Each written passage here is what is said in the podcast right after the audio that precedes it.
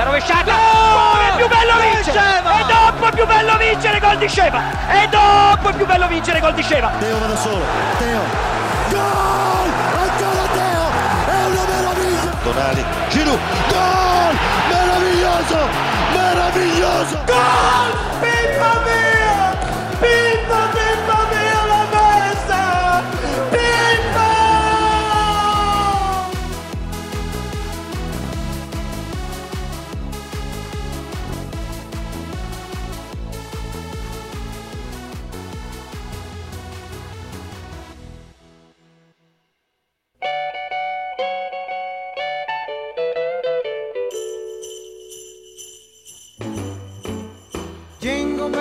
Bonjour à tous, Cœur Rossonero, épisode 15, c'est parti. Très heureux de vous retrouver pour ce nouvel épisode sous le signe voilà, des petites fêtes de fin d'année. On y est, ça y est. On enregistre nous fin, fin de match là et on est le 22 décembre et on est très heureux de vous retrouver voilà pour un épisode qui s'annonce très passionnant. Euh, comme vous le savez, voilà, l'AC Milan a fait match nul, deux buts partout face à la, Salern- la Salernitana, pardon. On aura l'occasion d'y revenir. Euh, Comme d'habitude, les gars, je vous rappelle, les petites 5 étoiles à mettre sur le podcast, s'il vous plaît. Euh, on a besoin de votre soutien hein, pour le développement de ce fabuleux podcast. Donc, allez-y, ça prend vraiment 3 secondes à faire. Donc, euh, on, vous- en sera très reconnaissant. Au sommaire aujourd'hui, je l'ai évoqué, du coup, on va débriefer hein, à chaud ce match face à la Salernitana. On reviendra sur les actualités de la semaine et on fera la seconde partie très attendue sur le 11 de cœur de nos intervenants du jour. Perso, je suis vraiment très impatient de pouvoir euh, écouter. On vous, équi- euh, on vous expliquera pardon, le concept juste après. Pour m'accompagner aujourd'hui, un joli duo. Je suis très content de les avoir. Ils sont très déchaînés, ils sont en forme. on a déjà pour commencer ce bon vieux Joe, toujours présent. Comment allez-vous, monsieur Joe? Salut Alan, écoute, ça va, ça va très bien, content d'être de retour euh, pour la dernière de l'année, enfin pour moi en tout cas, et euh, impatient de faire l'émission. Oui, est-ce que tu veux. je sais pas si c'est un secret, hein, mais tu, tu pars euh, bientôt, hein, le, le 26 décembre, je crois. hein, tu pars du coup à l'étranger. Ouais, c'est ça. Je vais pas à Milan, mais mais ouais, ouais, ouais, faire retrouver un peu le soleil pour recharger les batteries, ça va faire du bien. Ouais, bah écoute, euh, on espère que tu vas bien kiffer euh, cette émission en tout cas. Et avec nous également, c'est sa troisième apparition de la saison, c'est Daniel. Comment tu vas? Salut tout le monde. Bah écoute, euh, ça va, bientôt Noël, actuellement en congé, donc c'est le bonheur. Mais fallait que notre cher club plombe l'ambiance. Voilà. Et oui, j'espère que vous avez kiffé le petit générique aussi. hein, J'ai fait une petite mise à jour là. On est dans la période des fêtes, donc euh, voilà, euh, c'était un petit kiff qu'on vous laisse faire. Et puis bah écoutez les gars, super, hein, c'est parti. On va pouvoir débuter avec le débrief du match euh, d'hier soir. hein, euh, face à la, Salernitana. C'est rare qu'on puisse un peu débriefer les matchs, mais étant donné qu'on a, on a joué un vendredi soir, c'est le moment d'avoir le ressenti à chaud de, de nos intervenants. Euh, je rappelle le score, du coup, match nul, deux buts partout face à la Lanterne Rouge euh, la Salernitana, but de Tomori et de Jovic côté Milan. Et pour Salerne, des buts de Fazio et de l'infatigable Kondreva sur une belle faute de main de Mike Maignan. Euh, autre point noir, hein, avant de vous laisser la parole, les gars, c'est les sorties sur blessure de Kier et Tomori. Euh, ça fait beaucoup, ça fait très beaucoup de, blessures pour Milan cette saison. Euh, bah, je vais commencer avec toi, Joe. Ton ressenti après cette nouvelle contre-performance des Rossoneri, on, se sent comment là? Ben, il y a un mélange, je dirais, d'abattement, enfin d'abattement, ça reste du foot, hein, bien sûr. Euh, mais il n'y a même pas de tristesse là-dedans, c'est plus de la colère parce que encore une énième prestation sans relief, euh, encore une énième prestation sans envie, à l'image de beaucoup de joueurs, euh, notamment des cadres, si on peut appeler ça des cadres. Même quand, même quand le scénario du match se, se passe bien pour nous, ça veut dire que on ouvre rapidement le score, on maîtrise plutôt le sujet, on, on retombe dans des travers qui sont inexplicables. euh, je sais pas, on, on- on sent un coach qui a plus du tout la main mise sur, euh, sur, son groupe. Tactiquement, il, il se passe rien. On n'a pas de, on a, on n'a pas de vraie supériorité qui, qui, se, qui se voit sur le terrain. Euh, on propose pas grand chose. on, en fait, on, mise tout sur des exploits individuels. Et, euh, et là, j'étais un des, un des rares qui pensait encore qu'on que Pioli devait finir la saison parce que, parce que ça servait à rien de, changer en cours de saison. Mais là, là c'est bon. Je pense que c'est le match de trop et, je suis convaincu que, que Pioli a fait, a fait son cycle. Je disais avant off, hein, euh, pour moi, il y a un signe du destin. Il est, il est arrivé en décembre 19, 2019 après une défaite 5-0 euh, contre Bergame, où il est arrivé juste à ce moment-là. C'était un de ses premiers matchs. Et pour moi, euh, ça fait pile 4 ans maintenant. voilà, je pense que son cycle est fini. Et il faut, trouver quelque chose d'autre pour la reprise, parce que là, les, on voit clairement que le groupe a lâché. Ouais, on, on, voyait les attitudes des deux coachs. Hein. D'un côté, euh, Pioli qui était désemparé, qui était à bout d'idées, et d'un autre côté, Pipo, hein, notre Pipo Inzaghi qui était, qui était comme un dingue sur le, sur le, bord du, terrain. Qui, franchement, on sentait vraiment que son équipe était avec lui. Euh, toi, Daniel, ton, ton ressenti aussi, il est, tu rejoins Joe ou tu es un peu plus optimiste pour, pour notre équipe? Oh bah, je pense que Joe a tout dit. hein. C'est exactement le même ressenti. C'est de la colère mêlée à de la mélancolie, à de l'agacement. Je, je- j'en peux plus. Je veux dire, comme il a dit, euh, de voir de soi-disant cadres euh, ne plus avoir aucune envie, ne ne plus proposer du football intéressant. Je veux dire, c'est celui qui, qui l'a montré le plus ce soir. Moi, je pense c'est Léao. Je veux dire, Léao m'a totalement agacé ce soir. Je pense que j'ai énormément hurlé sur lui euh, devant mon écran. Et c'est pas le seul, je veux dire, il y a, y a plein de cadres. C'est vrai que, comme a dit Joe, on sent plus aucune envie dans cette équipe. On voit un coach qui ne sait plus du tout ce qu'il veut faire, qui est désemparé, qui est tétanisé. T'as l'impression qu'il est du côté sur le banc à ne plus savoir quoi faire. Je veux dire, on a fait, un mercato, oui, intéressant, mais on a des joueurs qui ont aucun collectif, il n'y a aucune combinaison. Et là, on continue à perdre des points bêtement, à galérer contre la lanterne rouge, je rappelle. Mm. Voilà, la, le qui sont les derniers de Serie A, on galère contre eux. Encore une fois, on est les champions pour relancer des équipes qui sont en galère. Hein. Voilà, ça, ça change pas, on change pas une équipe qui gagne, comme on dit. Et on est en train de perdre des points bêtement. Et un Scudetto, bah, ça, un Scudetto ou une qualification en Champions League, ça se gagne euh, en marquant des points contre les petites équipes, entre guillemets. Et là, clairement, on est en train de perdre des points bêtement. Et euh, bah, je rejoins totalement Joe Pioli. Je l'ai déjà dit, ça fait des semaines et des semaines que je le dis, mais là, vraiment, j'en peux plus. Je veux vraiment qu'on change. On a besoin d'un nouveau cycle à Milan. Ouais, la, la Salernitana, c'est une seule victoire cette saison. Hein. C'est dire la, la tristesse de cette équipe. Bon, faut quand même dire que je trouve que depuis Kenzagi, euh, je trouve que ça va un peu mieux quand même. hein, je trouve du côté de la Salernitana, mais euh, Milan devait logiquement s'imposer. Et encore, hein, euh, ils ont eu, on a eu, même si on peut parler de la performance sur le but de Mike Maignan, Mike Maignan nous a quand même sauvé la, la mise, notamment sur une superbe frappe. Joe, il était estomaqué à ce moment-là, on en parlait en off, mais c'était, c'est quand même chaud qu'on ait pu subir autant, non, Joe? Ouais, c'est pour rester sur le collectif encore, euh, ce match-là aujourd'hui, c'est comme une défaite. On, arrache un nul euh, dans les arrêts de jeu, mais ça reste une défaite. On on peut pas ne partir de ce de, de ce stade-là sans les trois points.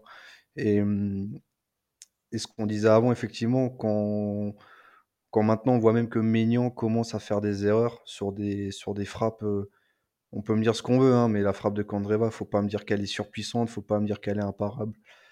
Euh, Il y avait Philippe Jeunin qui disait euh, euh, pendant le match sur Bein, euh, il il voit pas le départ de la frappe, mais même elle, elle est sur son premier poteau, quoi. C'est voilà. Donc même si maintenant notre joueur qui était le plus fiable jusqu'à aujourd'hui commence à, à faire des erreurs de ce type-là, ça va être compliqué. Et ouais, c'est il faut un nouveau cycle, il faut que quitte à prendre un, même un coach que pour six mois, tant pis, mais il faut, il faut, il faut autre chose. Euh, dans, dans les derniers podcasts, on parlait souvent de qui pourrait éventuellement prendre la suite de Pioli. Moi, je pense, pour du court terme, au moins relancer quelque chose, mettre un, un coup de fouet aux joueurs, euh, même si on l'apprécie pas. Alors, c'est pas que je l'apprécie pas, c'était surtout un Juventino, mais un, un, un pour six mois, par exemple, histoire de, remettre un petit peu de l'ordre dans la maison. Parce qu'il y a des joueurs qui, ont des acquis, qui, ont des, qui sont dans une zone de confort. Daniel parlait de Léao, mais Léao, son, match ce soir, c'est une faute professionnelle. Il a fait une accélération en première mi-temps qui, qui a ramené du danger. On a fait une deuxième euh, où il ramène un centre en deuxième mi-temps. Enfin, c'est trop peu pour le joueur que c'est, c'est beaucoup trop peu. Euh, voilà, c'est. Je... À, à chaud, c'est dur, hein, parce qu'il y aurait tellement de choses à dire. On pourrait faire une émission jusqu'au bout de la nuit, je pense. Mm.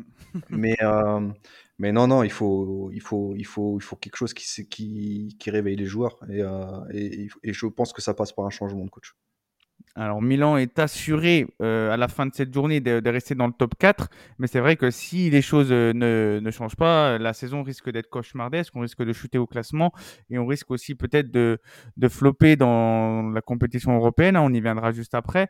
Et euh, il y a aussi cette histoire de, de Coppa Italia, là c'est Milan qui va jouer contre Cagliari, ça aussi ça pourrait être, euh, je sais pas, un objectif pour le club, hein, qu'il a pu gagner depuis, depuis 2003, il me semble. Donc à voir ce que avoir la suite de la saison. Mais là, ouais, c'est vrai que on est un peu déçu, on est un peu euh, en colère hein, contre la performance des Rossoneri. On verra euh, dans les prochains jours ce qui va se passer. Mais à mon avis, là, les joueurs, quand ils vont rentrer ce soir, euh, je pense que l'ambiance va être assez, assez médiocre. Hein. J'en suis à un point, Alan, où, où je souhaite carrément que, c'est la, que la Juve gagne le titre pour pas que l'Inter ait la deuxième étoile à mon nom. pour te dire dans, dans, quel état je suis ce soir. Ouais.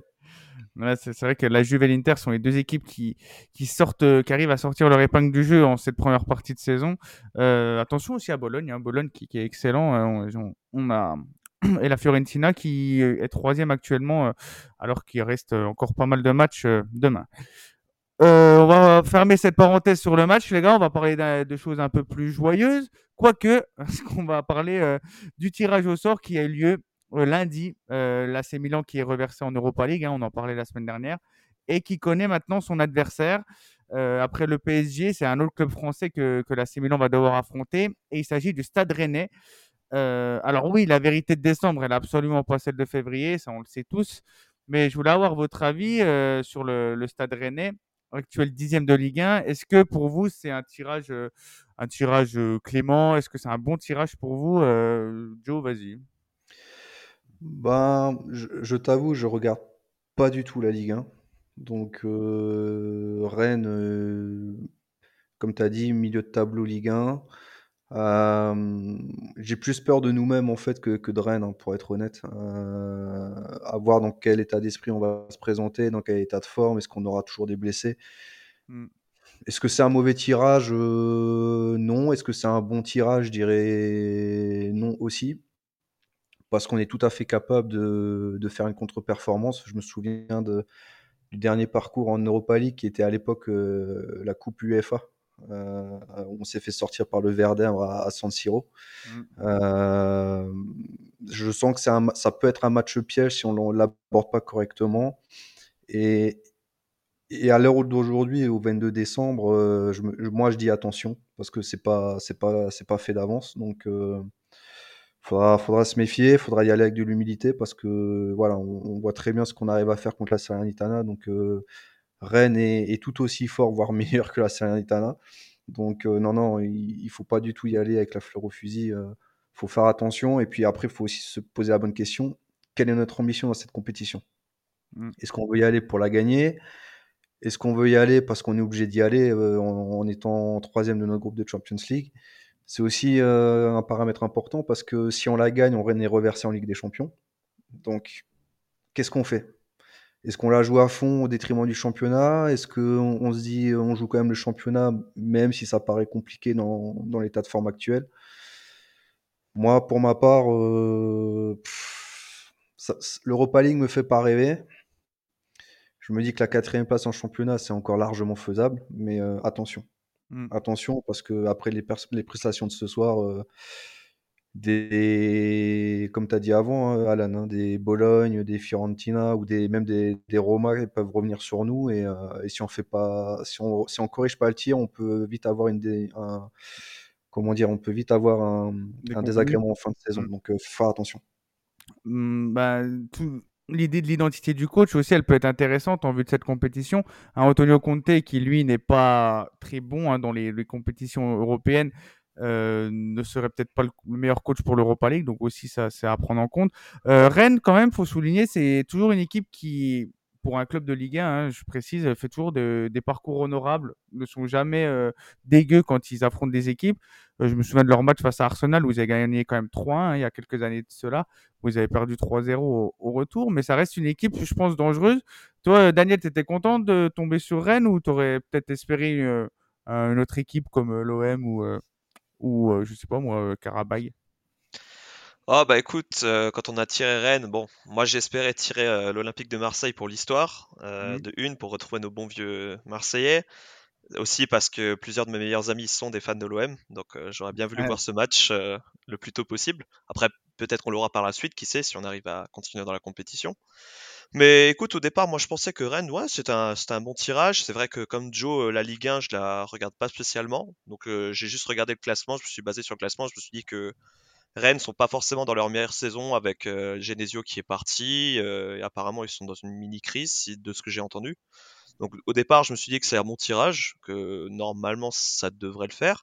Mais après avoir vu le match de ce soir, je me dis que si on galère contre la lanterne rouge de Serie A, on est Mm. tout à fait capable de galérer contre euh, Rennes en Europa League.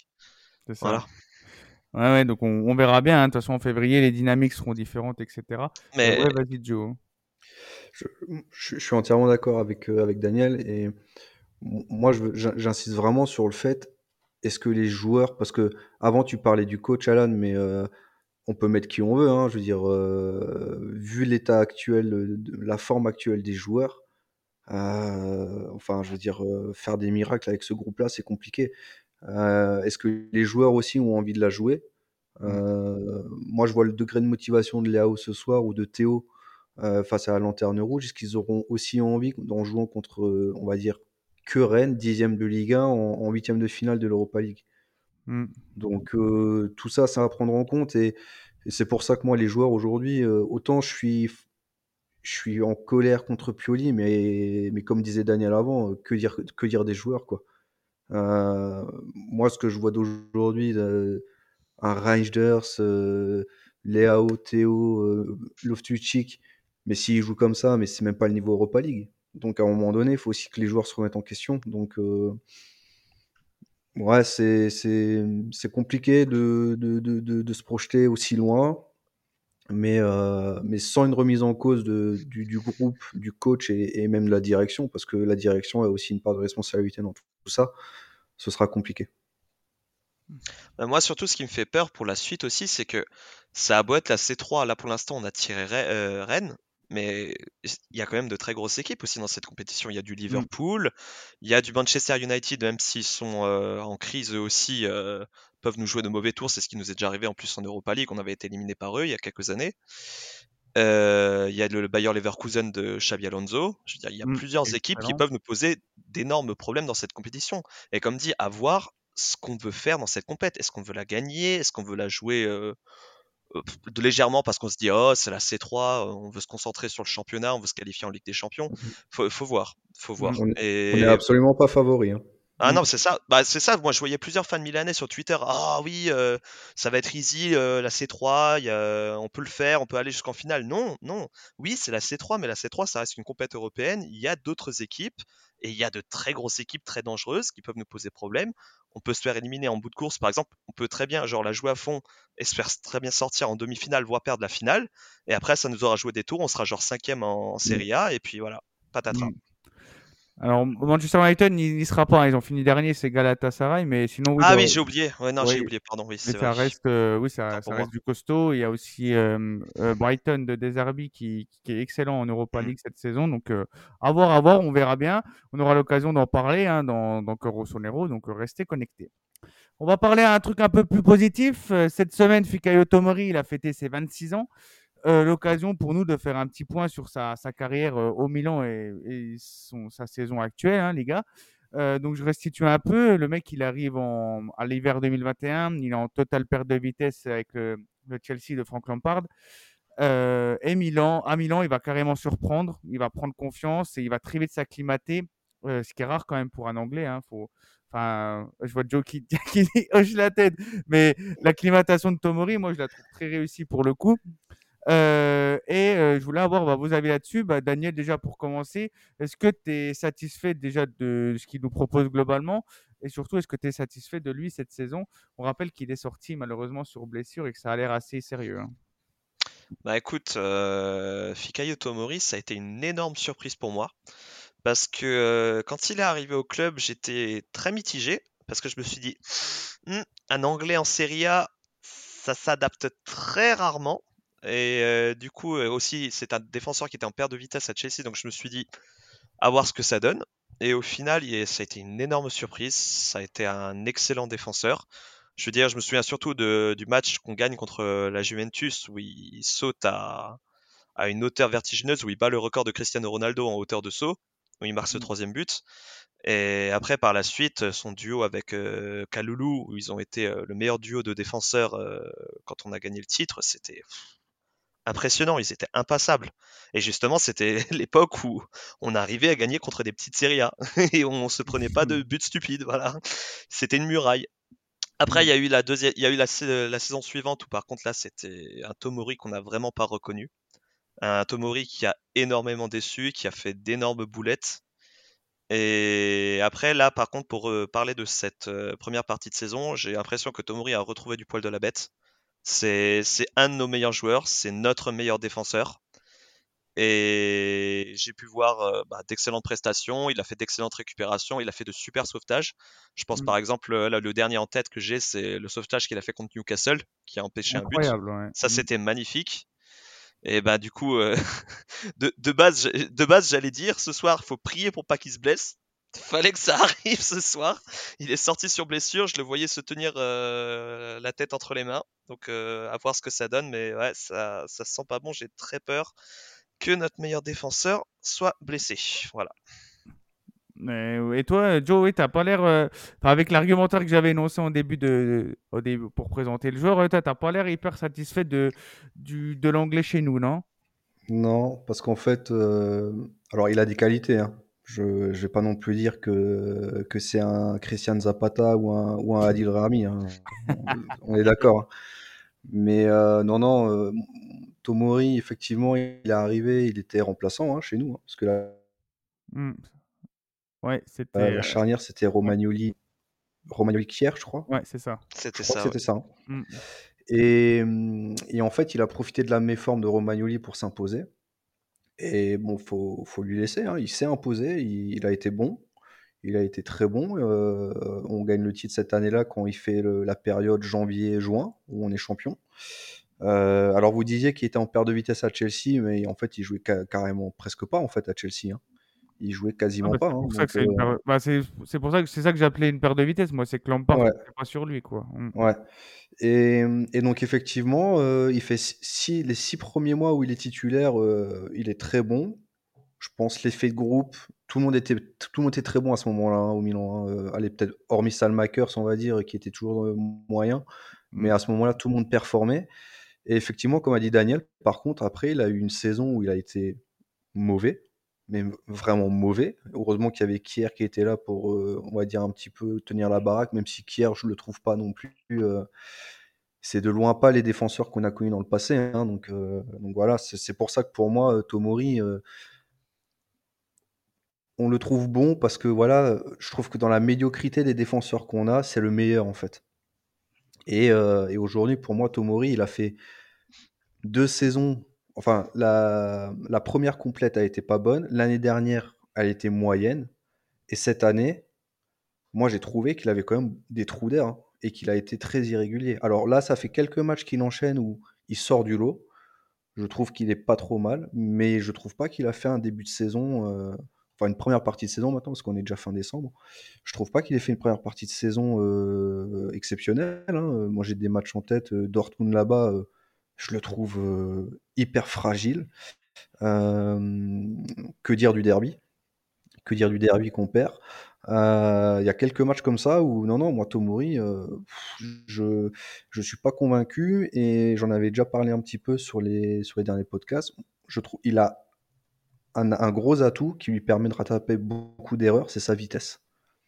C'est un joueur qui est très rapide, qui est véloce et donc du coup, il peut rattraper beaucoup de choses par ça. Mais le jour où il va perdre euh, sa vitesse, sa pointe de vitesse, on verra beaucoup plus de lacunes. Parce que je trouve que dans l'anticipation, c'est pas trop ça. Je trouve que Kier est meilleur. Bon, il a plus d'expérience aussi.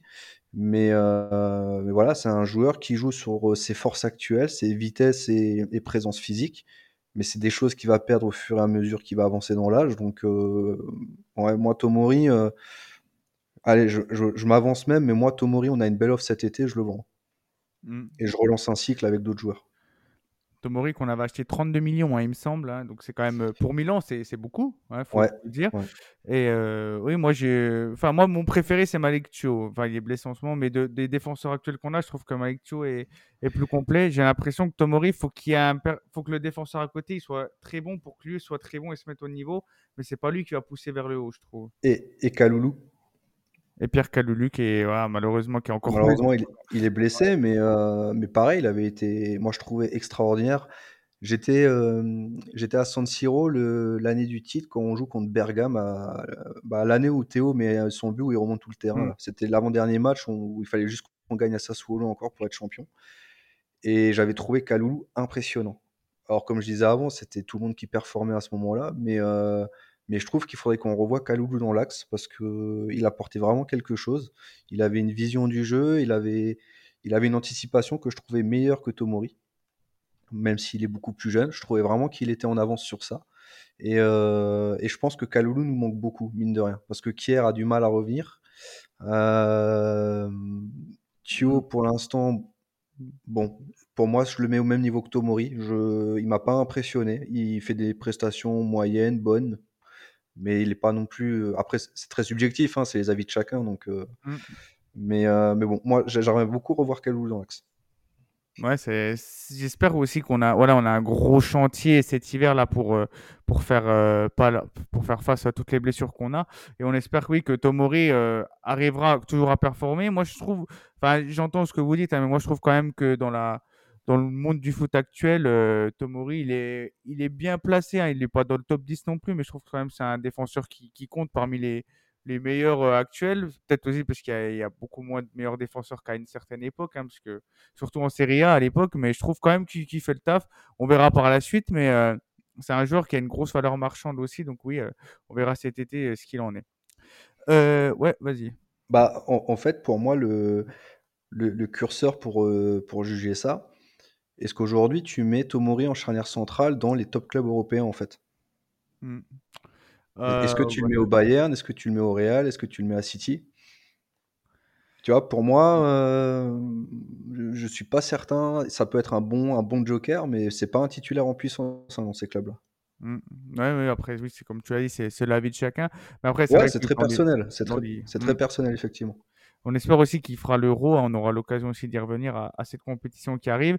Qui n'est- il n'est pas dans la tête de Southgate. C'est pas un titulaire indiscutable. hein, le, le jeune, euh, enfin le jeune, le, le 26e, euh, le 26e génère, je sais pas comment on dit, mais il a fêté ses 26 ans. Il est, il est plus jeune que nous, les gars, quand même. Hein, faut, faut le dire. Donc, euh, donc c'est. Je te confirme, Alan. Ouais. Eh ben, les gars, sur ce, on va pouvoir passer à la seconde partie de l'émission avec un petit jingle que j'ai trouvé par mes soins. Je vous fais écouter ça tout de suite, les gars.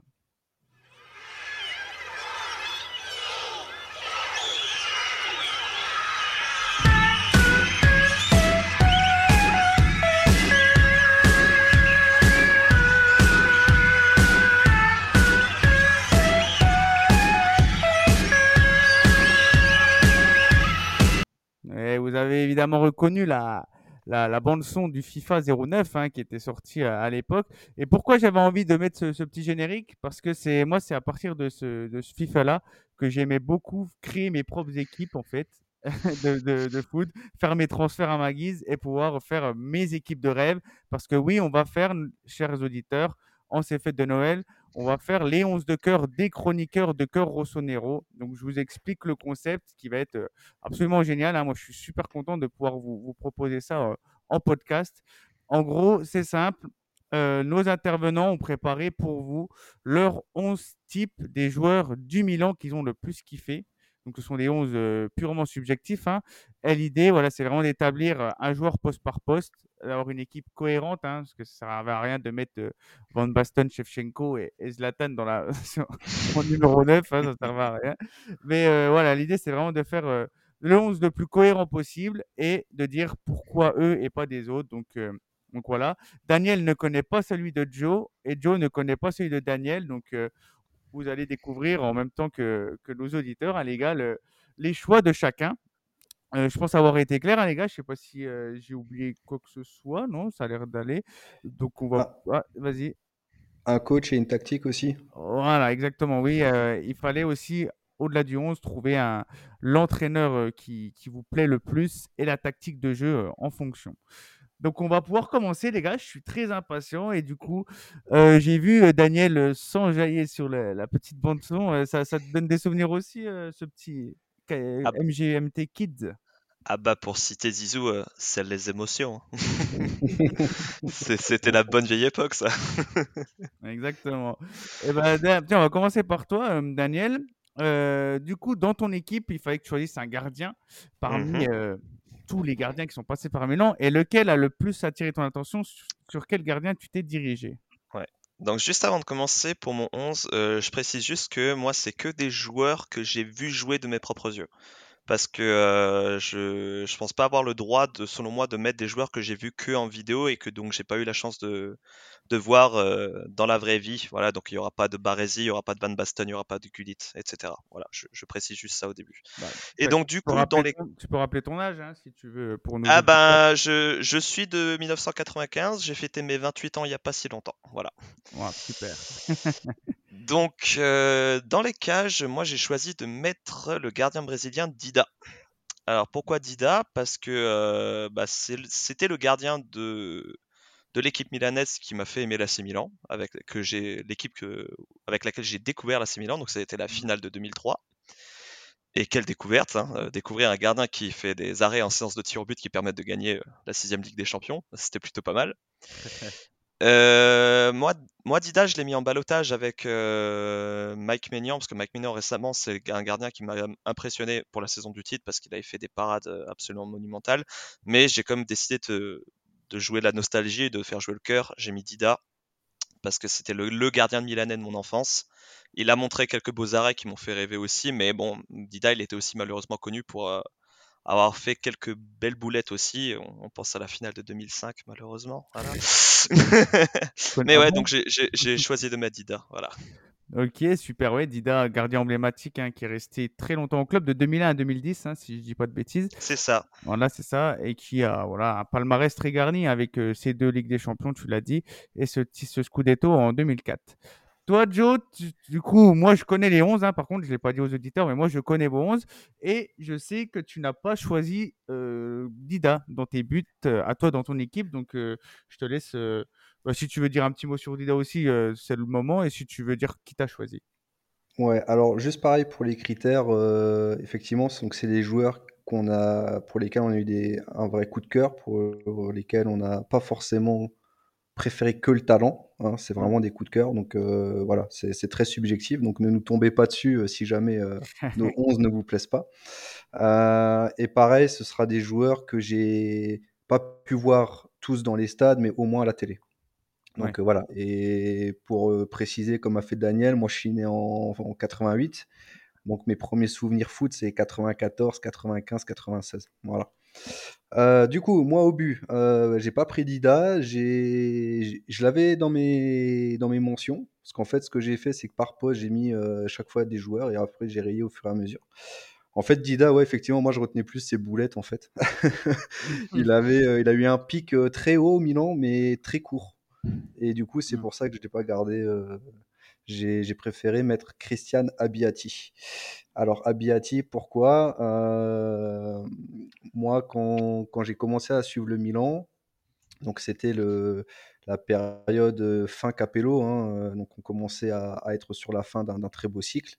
Et le premier titre de champion d'Italie que vraiment j'ai vécu, c'était celui de 98 avec Alberto Zaccheroni. Et au but, on avait Christian Abbiati, et je me souviendrai toujours, toute ma vie, je, je regarde Téléfoot le dimanche matin, Et euh, on devait absolument gagner le dernier match à Pérouse. Et on gagne un, Mhm. un- un vieux 1-0 étriqué. Et Abiati fait une parade à la, à la dernière minute. Il, met, il fait une claquette euh, alors que le ballon partait dans la lucarne opposée. On gagne 1-0 et on prend notre 17e Scudetto à ce moment-là. Et, euh, et après, Abiati, euh, même s'il n'a pas eu une carrière linéaire chez nous, euh, moi j'ai vraiment aimé son côté serviteur du club, toujours là et, toujours régulier en fait. Pas un excellent gardien, pas un top 10, un top 5 mondial, mais il a toujours fait le taf. Et voilà, le, le côté, euh, le côté serviteur du club, euh, j'adore ça. Donc voilà, Abiati pour moi dans les buts. Ouais, Abbiati, 380 matchs hein, avec Milan. C'est plus que Dida, hein, Dida qui a 302. euh, un peu, enfin, ils sont les deux à 300, plus de 300 buts. C'est, euh, 300 matchs, c'est énorme. hein, mais Mm. Abbiati, oui, qui est resté plus longtemps, c'est, pour ça aussi. Et qui était aussi ouais, un gardien que j'appréciais aussi beaucoup, qui était très charismatique, moi, je trouve. J'avais juste aussi, aussi dans, dans, dans mes mentions, j'avais euh, Sebastiano Rossi forcément. Mais j'ai j'ai pas, j'ai pas de souvenir. Malheureusement ouais, pas connu celui-là. très, très grand gardien italien euh, des années 90. On va passer maintenant au, au latéral droit, les gars. Euh, donc, dans vos compos euh, donc, que vous avez cités, vous avez les deux choisi un latéral droit.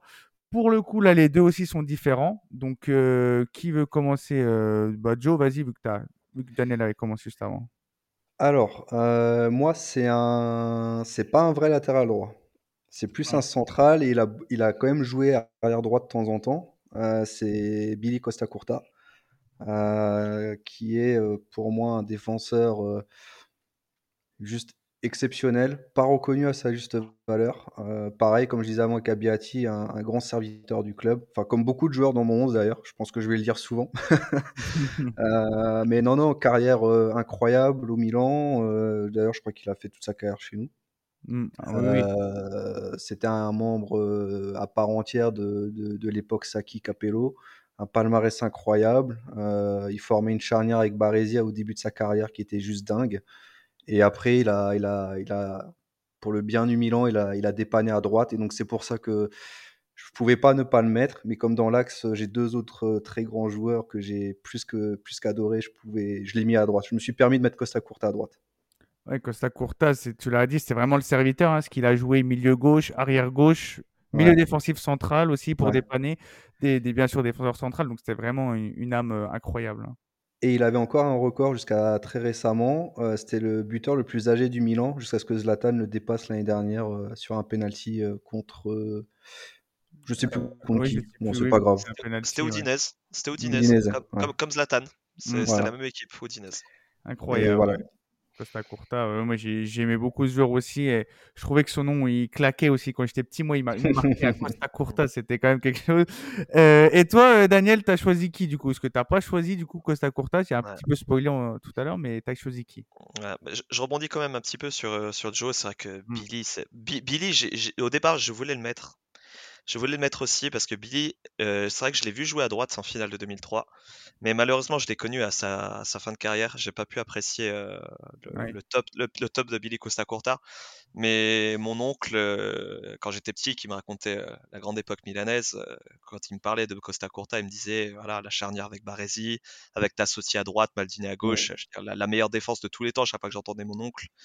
Et voilà, je c'est vrai que Billy, c'est, il a fait toute sa carrière à Milan, 5 Ligues des Champions, c'est énorme. Et comme dit, oui, c'est un, un des plus grands défenseurs italiens, on peut pas, on peut pas le nier. Voilà, Beaucoup, sous-estimé. voilà beaucoup, énormément sous-estimé même. Voilà, exactement. J'aurais voulu le mettre, mais après, j'ai pas eu la prétention de le mettre parce que, bah, comme dit, voilà, je l'ai vu en fin de carrière. Donc, du coup, moi, j'ai mis Cafu en latéral droit. J'ai mis Cafu parce que euh, Cafu, c'est le latéral droit qui m'a le plus impressionné dans ma vie. Et je pense pas dire de dinguerie en disant que c'est l'un des meilleurs latérales droits de l'histoire. Oh, c'est pas une Quatre- dinguerie, hein. Voilà, 4, Ouais. finales, quatre finales de Coupe du Monde, euh, dont deux gagnées. Trois finales. Non, 4, 94, 98, 2002, 2006. Euh, non, 4 Coupes du Monde, autant Mm. pour moi, t'as raison. Trois, ouais, trois. Et voilà, donc deux gagnées, c'est. c'est- Une gagnée, pardon. C'est euh, deux, non, 94. Je m'en mets les pinceaux, je suis désolé. Il est tard, il est tard chers C'est auditeurs. hein, hein. Et donc, ouais, non, Cafu, c'est un des meilleurs laté- latéral droits de l'histoire. Il m'a beaucoup impressionné euh, lors de son passage à Milan. Après, euh, bah, je sais que mon petit frère va me taper dessus en le citant parce que mon petit frère est un, ultra de la Roma et pour lui c'est plus une légende de la Roma qu'une légende milanaise. Mais je le mets quand même parce que Cafu, euh, mine de rien, euh, Mm. c'est un des meilleurs. Il m'a beaucoup impressionné quand j'étais petit et quand je le voyais jouer à Milan. Et il était dans l'équipe qui a gagné la Ligue des Champions 2007, même si c'est Massimo Odo qui avait démarré euh, le match. Et voilà pourquoi j'ai choisi Cafu. Il, il a très bien fini sa carrière chez nous. hein. Il n'était Oui. pas du tout euh, mauvais ou en perte de Ah non, non, loin de là. euh, ouais, il a très bien fini sa carrière chez nous. Ah oui, oui, Cafu, c'était. Enfin, moi aussi, moi, je, je suis très très fan de ce joueur euh, parce que j'étais. Quand j'étais jeune, quand j'étais footballeur, je jouais latéral droit. Donc, euh, Cafu, c'était un peu mon, mon idole. hein. Il a enchaîné les courses à répétition. Il a clairement révolutionné le poste. Donc, euh, je trouve ça bien qu'il soit dans les 11, même si, oui, comme tu l'as dit, c'est pas que une légende du, du Milan. Au contraire, hein. il a surtout une légende du Brésil, comme tu l'as dit, et, de, et du club romain. Euh, ce que je propose, les gars, c'est qu'on passe direct au poste de- à l'opposé, au poste de latéral gauche, pour ensuite euh, débriefer sur les centraux. Pourquoi je dis ça? Parce que vous avez euh, choisi les mêmes, le même joueur. Et quel joueur hein, au poste de latéral gauche? Je veux parler, bien sûr, de Antonini. Le... Jean Kevin Constant. Kevin Constant. non, non, on va parler du grand, du, de l'unique. Paolo Maldini, la légende aux 902 matchs avec l'AC Milan. Euh, on peut, en toucher quelques mots, hein, mais euh, pour les gars, évidemment, il y aura des numéros consacrés uniquement à lui, un chez Cœur Rossonero, sur sa carrière qui est immense. Mais euh, oui, pour vous, c'était évident de mettre Maldini. Hein. Vas-y, Joe. Ouais, ouais, ben, que dire hein, de Monsieur Paolo Maldini. Moi, c'est autant je suis tombé amoureux du club euh, petit, mais autant je pense que je suis tombé autant amoureux de Paolo Maldini que du club euh, lorsque j'ai découvert euh, le Milan AC et puis, puis qui il était. Mm. Euh, c'était une élégance, une prestance, un, un art de défendre parce qu'on peut même on peut pas appeler ça autrement. C'était un art. Voilà, joueur incroyable. En plus, il avait un numéro qui est mon numéro fétiche.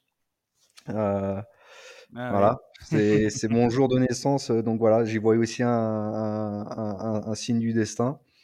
Et, euh, et petit, j'ai j'ai longtemps joué avec le numéro 3 pour ça, alors que j'étais pas du tout latéral gauche. Euh, mais voilà, c'est Monsieur Maldini et, euh, et vivement qu'il revienne au club. Mm. Ok, ouais, bah ouais, Paolo Maldini, euh, que dire. hein. Mais c'est c'est bien, j'ai trouvé ta... c'était très structuré ce que tu as dit concernant Paolo. C'est dire la grandeur. Et de toute façon, si tu es fan de l'AC Milan, surtout nous qui avons connu ces années, hein, qu'on- qui l'avons vu jouer, on est obligé de le mettre. C'est le plus grand joueur de l'histoire du club. Euh, toi, Daniel aussi, hein, je pense que c'était le premier nom que tu as mis quand tu as fait le 11, non? C'était le deuxième, parce que le premier, c'est mon joueur préféré qu'on découvrira par la suite. Mais non, mais Paolo, c'est c'est le plus grand joueur de l'histoire de notre club. C'est le, je pense, que c'est le joueur de football le plus classe que j'ai pu voir dans ma vie. C'est la classe incarnée, ce monsieur. C'est le plus grand défenseur de l'histoire du football pour moi.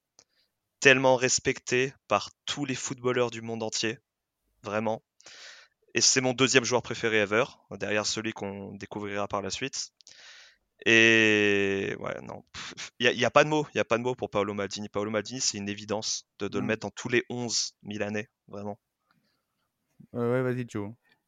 Alors, à gauche, euh, si maintenant je dois, je dois mettre Maldini dans l'axe, parce qu'il a fini dans l'axe aussi chez nous, hein, où il a été euh, plus que bon, euh, moi j'ai adoré Serginho à gauche. Ah Ouais. bah oui. Très bon. Serginho, c'était un. On parle de joueur qui a révolutionné le poste. Bah, je pense que lui, avec Roberto Carlos à gauche, euh, c'était quelque chose. Euh, Tu, c- tu- tu l'as cité avant, Marek Jankulovski aussi, il a fait du très bon taf, hein, mine de rien. ouais, ouais, mais pas coup de cœur. Non, c'est pas un coup de cœur, mais après, Marek, il... maintenant que j'y repense, il...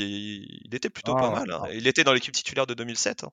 Ah, moi, Ouais, je ouais, ouais. t'as Serginho là, tu as Jean Kulowski après. Moi, je trouve. Oui, bah Ouais. bien sûr, non, non, Serginho, c'est incomparable, bien sûr. Après, Serginho, j'ai pas connu son prime. Je veux dire, j'ai- j'avais pas vu le fameux 6-0 contre l'Inter où il a été monumental. J'avais vu des vidéos et j'ai regretté toute ma vie de pas avoir connu ça, quoi. Parce que c'est vrai que Serginho avait l'air monstrueux à gauche. Mm. Il, il- il- il était monstrueux, il l'est toujours. hein. Enfin, il est toujours avec nous. hein, On, on peut parler de lui au présent.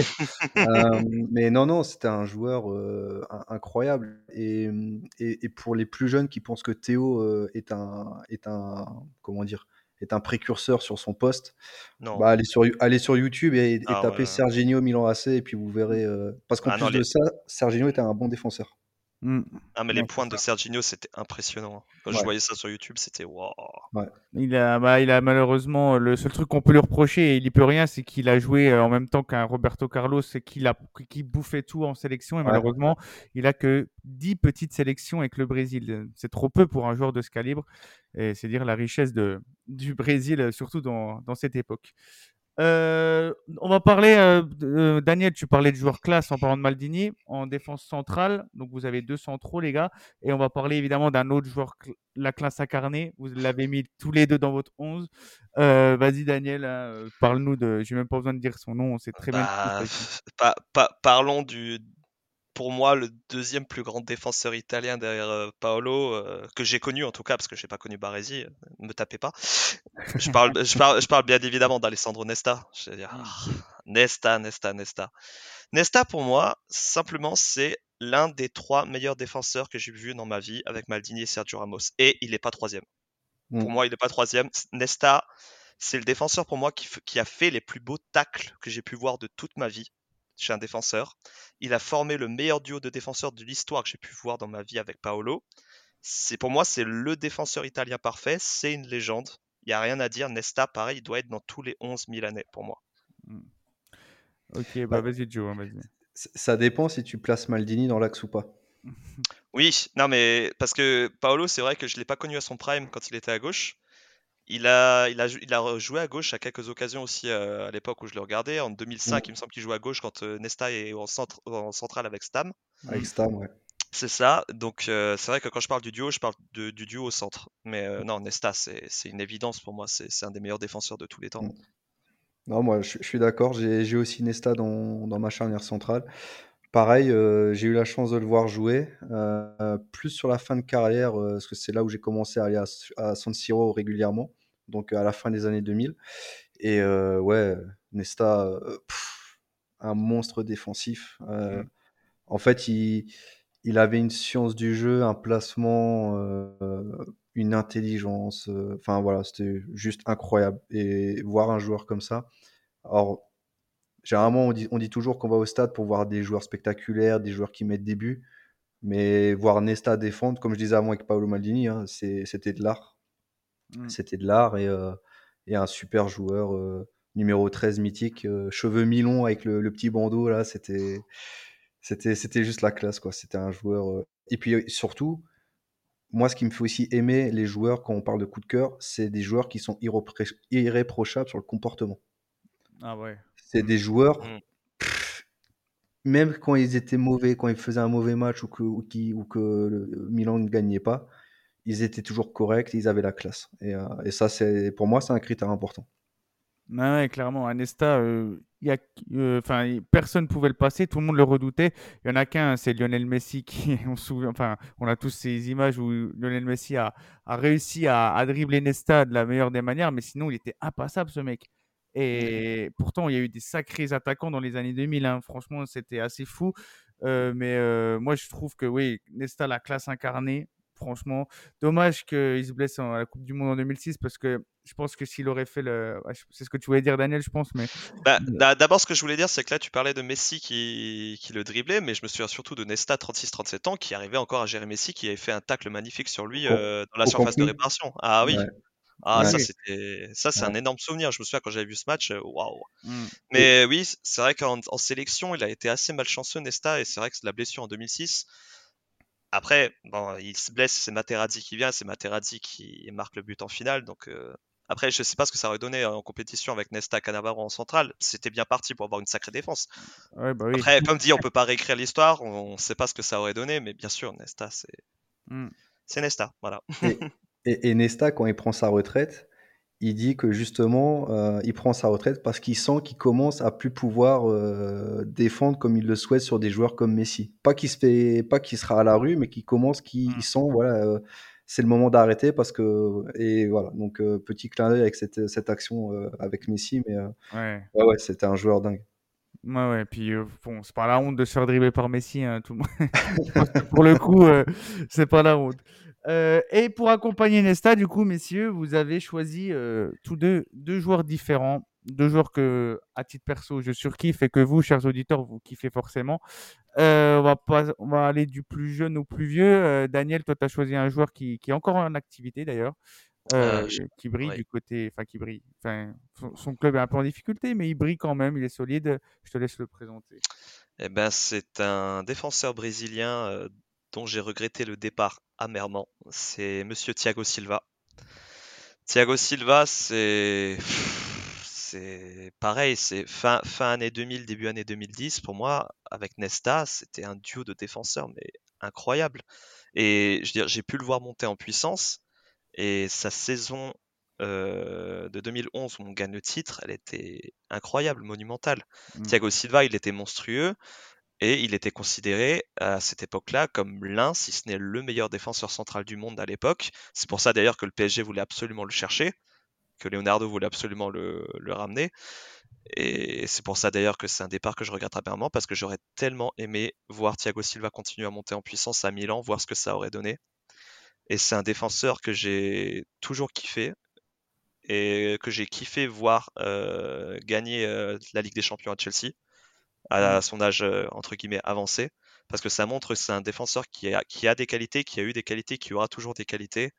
Et c'est c'est un des meilleurs défenseurs qui est passé par chez nous que j'ai pu voir. Après en défense centrale, il y a beaucoup de noms qui me sont venus en tête mais que j'ai moins vu jouer, moins suivi que Thiago Silva. Et c'est pour ça que pour moi c'était une évidence que je le mette à côté de Nesta.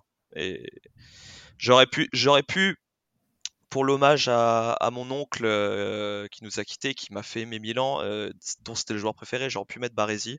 Mais Baresi, malheureusement, j'ai pas pu le voir. Je l'ai vu, vu qu'en vidéo.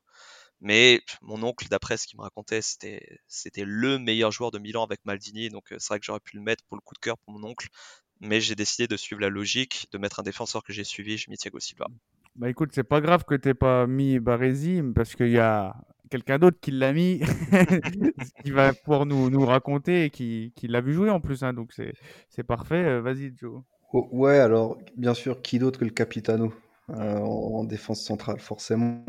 Euh, alors, je l'ai vu jouer, oui, mais euh, très brièvement. hein, C'était Oui, mes premiers souvenirs foot. Mais par contre, quel, quel premier souvenir? Moi, c'est ce qui me vient en tête, c'est sa finale 94 contre le Brésil. Il était blessé. Il, hein. re- il revient d'une déchirure du ménisque en, en trois semaines. Euh, il se fait ça le premier match de la compétition et il revient en trois semaines et, il fait une finale.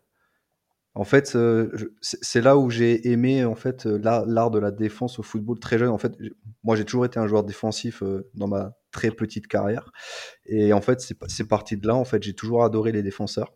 Euh, fait une finale. Je, me souviens, je dis, je dis à mon père, mais les attaquants ils vont pas marquer en fait. Il était, mais c'est- c'était juste dingue en fait. Et, et c'est un joueur qui est, qui pour moi est le, est le papa de Paolo Maldini, euh, footballeur. Il a, il, a, il a formé Paolo Maldini. On a vu ce que ça a donné derrière. hein. Mm. Euh, un joueur fidèle, euh, pareil, hein, formé, formé chez nous, toute sa carrière chez nous avec un, un palmarès incroyable. Et je pense qu'à l'heure aujourd'hui, en, en 2023, on peut toujours dire que Franco Baresi est dans le top 5 des meilleurs défenseurs de l'histoire. Oui, Euh, il n'y a pas photo. Il a pas photo. voilà. Donc, euh, et puis surtout, ce qui est dingue, c'est que par rapport à son physique, euh, Baresi fait même pas 1m80. C'est quelqu'un qui est plutôt chétif. Mais voilà, tellement intelligent, tellement de, tellement de cœur sur le terrain. euh, pff, voilà, c'est, c'est, c'est un joueur qui, même si j'ai que vu la fin de carrière, qui, qui m'a marqué en fait. Mais moi, surtout, ce que je trouve admirable aussi chez Franco Baresi, c'est vraiment tout le parcours avec Milan. Il devient capitaine quand Milan est rétrogradé en Série B. Il y a plusieurs, il y a plusieurs joueurs qui, qui partent du club à ce moment-là parce qu'on est rétrogradé à cause de, de l'affaire. euh, J'ai oublié le nom, désolé. Cotonero. Mm. Merci beaucoup. Euh, et bah, de voir qu'il part capitaine d'un Milan en Série B, qui monte crescendo en puissance, qui devient après le capitaine du grand Milan de Sacchi, du grand Milan de Capello, qui après aussi même devient euh, un grand défenseur de la, de la squadra. Baresi, oui, tu- pour reprendre les mots de Joe, oui, bien sûr, il est dans le top 5 des meilleurs défenseurs centraux de, de l'histoire. Il y a beaucoup de gens qui, qui l'oublient, Franco Baresi, euh, Mm. à mon grand désarroi. Et bah, heureusement que Joe l'a mis. Et heureusement que Joe a pu voir euh, la fin de carrière, a eu cette chance-là, parce que franchement, moi, j'aurais tout donné pour voir Franco Baresi jouer. Parce que vraiment, euh, désolé, je radote, hein, mais je veux dire, c'est ces histoires qui vous bercent. Dire, quand mon oncle me racontait Franco Baresi, j'avais des étoiles dans les yeux, vraiment. En plus, il portait le même prénom pour l'anecdote. Mon oncle s'appelait Franco. Donc, euh, je veux dire, vraiment, quand il me racontait Baresi, c'était des étoiles dans les yeux. C'était vraiment, j'avais l'impression d'entendre l'histoire du défenseur ultime. Ah, Voilà. bah oui. Et, et puis ce que tu as, ce que tu as bien précisé, Daniel, c'est que Milan descend en série B suite au Totonero. Beaucoup de joueurs partent. Le Milan, clairement, lui, lui donne les clés du camion en disant bah, Tu vas être capitaine à 22 ans, je crois. Il remonte en Serie A et ils redescendent dans la foulée. Mm. Et il Mm. reste encore au club. Et en fait, euh, après, voilà, l'histoire, on la connaît. Mais euh, non, non, c'est c'est un joueur qui a fait preuve d'un- d'un d'un amour envers le club et d'une fidélité incroyable. Euh, il est champion du monde en 82, hein, même s'il n'a pas joué de match. Il, est- il fait partie du groupe qui est champion du monde. Euh, 86, il la joue pas parce que je crois qu'il a un petit différent avec le sélectionneur qui voulait le faire jouer milieu défensif et lui voulait jouer en charnière centrale et du coup il n'a pas, il a pas joué.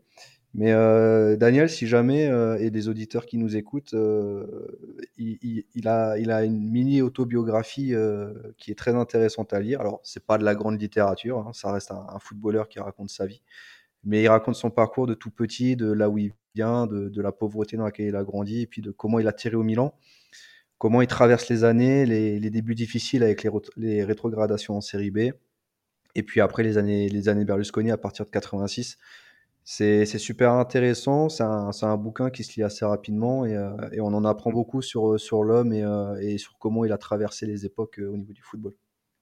Ouais, euh, on est... Noël n'est pas encore passé, hein, donc si vous voulez vous procurer cet ouvrage, Ouais. euh, allez-y, ça peut être euh, merveilleux. Euh, rapidement, moi, sur Franco Baresi, évidemment, euh, joueur, euh, un de mes idoles, hein, enfin, un joueur que j'idolâtrais. Euh, et en plus, euh, tu vous parlez de cette finale 94 face, euh, face, face au Brésil. Faut pas oublier que juste avant, il sort d'une saison folle où il gagne le- la Ligue des Champions avec Milan, saison pleine, Serie A et à 34 ans. hein. Donc euh, oui, c'est c'est pas, pas la même époque que maintenant, donc c'est dire la performance. Euh, ouais, tu voulais non, c'est bon, tu voulais réagir? Non, j'allais juste dire que pour l'anecdote et pour euh, sourire un peu d'une grande époque, euh, les trois quarts de la squadra, c'était Milan. En 94. Et, et c'est et c'est bizarre, c'est quand le Milan gagne. Mm. Ouais. Et, on- et c'était Saki Ancelotti, euh, Ouais. en sélectionneur et en adjoint. Ça, c'était la belle époque, ça. C'est assez incroyable en effet. Vous inquiétez pas, chers auditeurs, tous les joueurs qu'on cite là, ils auront une partie individuellement spécifique euh, dans les, les prochains numéros de Cœur Rossonero. On avance, les amis, on est bientôt à une heure d'émission. C'est assez passionnant tout, tout ce qu'on qu'on peut dire sur ces 11 de cœur. Et on va passer maintenant au milieu de terrain. Euh, là aussi, vous avez un choix similaire pour le, le poste de 6. Euh, Joe, vas-y, si tu veux annoncer ton. ton Euh, ouais, alors ju- juste pour le récap, pour que tout le monde suive, euh, donc moi ma défense c'est Abbiati au but, Costa Curta à droite, la charnière Baresi Nesta et à gauche Maldini. Mm. Euh, du coup, au milieu de terrain, euh, devant la défense, euh, le joueur qui m'a qui m'a impressionné de, de par sa justesse technique, c'est bien sûr Monsieur Pirlo. Euh, je pouvais pas mettre quelqu'un d'autre euh, que j'ai vraiment vu et apprécié jouer parce que là, je commençais à être ado, donc euh, euh, je comprenais vraiment un petit peu. Voilà, je commençais à voir un peu le foot, la notion tactique et, euh, Andrea Pirlo, euh, pour moi, c'était le le 6 de rêve. Euh, N'importe qui le voulait dans son équipe. Euh, c'était un joueur incroyable, d'une justesse technique folle, d'une intelligence de jeu pareil. Il, compensait peut-être euh, ses limites physiques, euh, des monstres comme, euh, comme on a pu connaître, comme Yaya Touré, Paul Pogba, des joueurs comme ça qui avaient un physique incroyable. Pirlo, c'était pas du tout ce calibre-là, mais qu'est-ce qu'il était fort. un vrai joueur de foot. Et voilà, un palmarès dingue. Une, une fin un peu en eau de boudin chez nous. Mm. Beaucoup de, beaucoup de fans lui en veulent. Moi, je lui en veux pas du tout. Pour moi, c'est plus la faute du Milan que, que de sa faute. Tout le monde sera pas d'accord avec moi, mais, euh, en tout cas, moi, Pirlo, c'est un de mes joueurs préférés. Et en tant que 6 devant la défense, euh, c'est le meilleur que j'ai vu. Ouais, Andrea Pirlo, joueur très clivant, hein, qui aura évidemment aussi, euh, je radote aussi hein, comme Daniel, mais qui aura sa partie donc Rossonero dédiée parce que sa carrière est très clivante. Rapidement, Daniel, toi aussi tu l'as mis, Pirlo, dans ton 11. Euh, et c'est symptomatique, enfin symptomatique, je sais pas si c'est le mot, mais c'est notre génération, on va, beaucoup mettront Pirlo, contrairement aux générations plus jeunes qui, eux, ont vu que la fin et que l'aspect où il, est un peu en, conflit avec l'AC Milan. Oui, voilà, c'est ça. C'est que euh, je pense que plusieurs, quelques fans milanais vont pas être d'accord avec nous sur le fait qu'on mette Pirlo par rapport à sa situation avec, euh, avec le club. Après, comme Joe l'a dit, je veux dire, c'est pas que de la faute d'Andrea, c'est de la faute des deux côtés. Je veux dire, on a, on a Max Allegri qui ne voulait plus le titulariser, qui a dit qu'il euh, Pirlo était en fin de cycle, qu'il ne serait plus le joueur qu'il était, euh, de ce que je me souviens des déclarations d'Allegri. Il le laisse partir libre à la Juventus et on voit ce que ça donne. Euh, meilleur joueur de Serie A, meilleur joueur du club, fait gagner la Juve, euh, Serie A à la Juve, pardon. Voilà.